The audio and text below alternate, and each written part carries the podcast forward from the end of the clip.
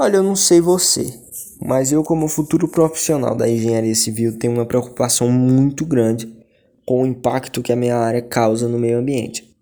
E essa preocupação vem do fato de que nós somos um dos principais responsáveis por uns 50% da poluição que tem por aí afora, principalmente pelo concreto. Né? O cimento é um, grande poluidor, o concreto também, consequentemente a construção civil também.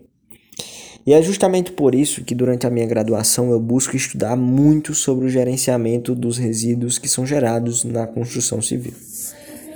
Para dar uma estudada boa sobre isso, o que eu fiz na, na última semana foi estudar a Política Nacional dos Resíduos Sólidos, que é a diretriz principal para o gerenciamento dos resíduos sólidos, tanto no âmbito da construção civil quanto no âmbito das cidades, que é um pelo qual me interesso demais também.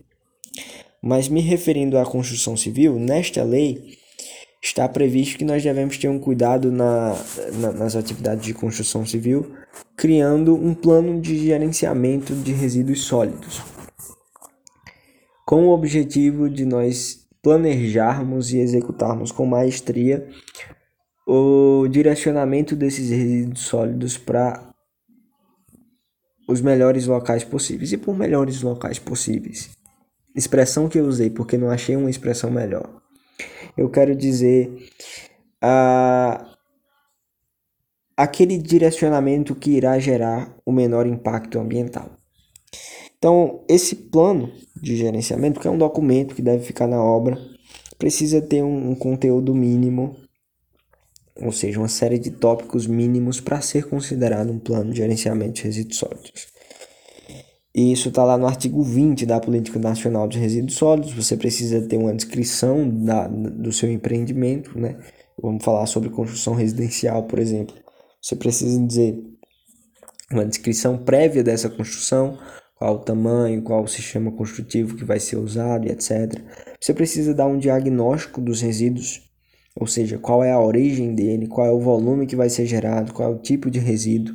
E quando eu falo tipo de resíduo, nós precisamos usar a resolução 307 do CONAMA, que fala justamente sobre esses resíduos sólidos da construção civil, que são classe A, classe B, classe C e classe D. Uh, e, e fazendo esse diagnóstico, a gente consegue ter uma visão geral sobre como vamos impactar o meio ambiente.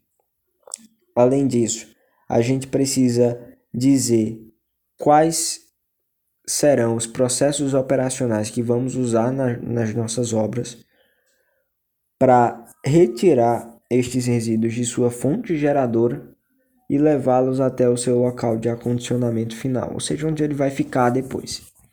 Nós precisamos fazer isso e deixar claro.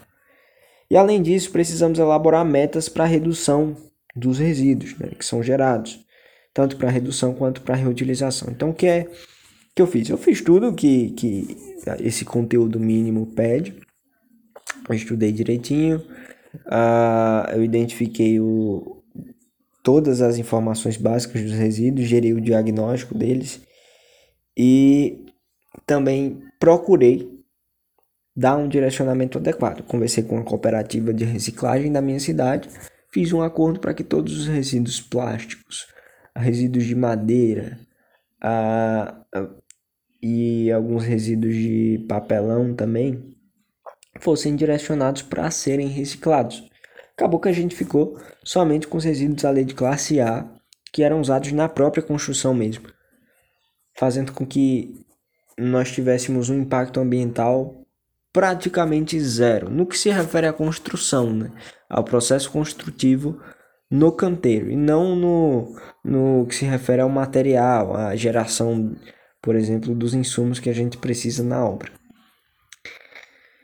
E fazendo isso, eu creio que eu consegui trazer um impacto um pouquinho menor da construção civil.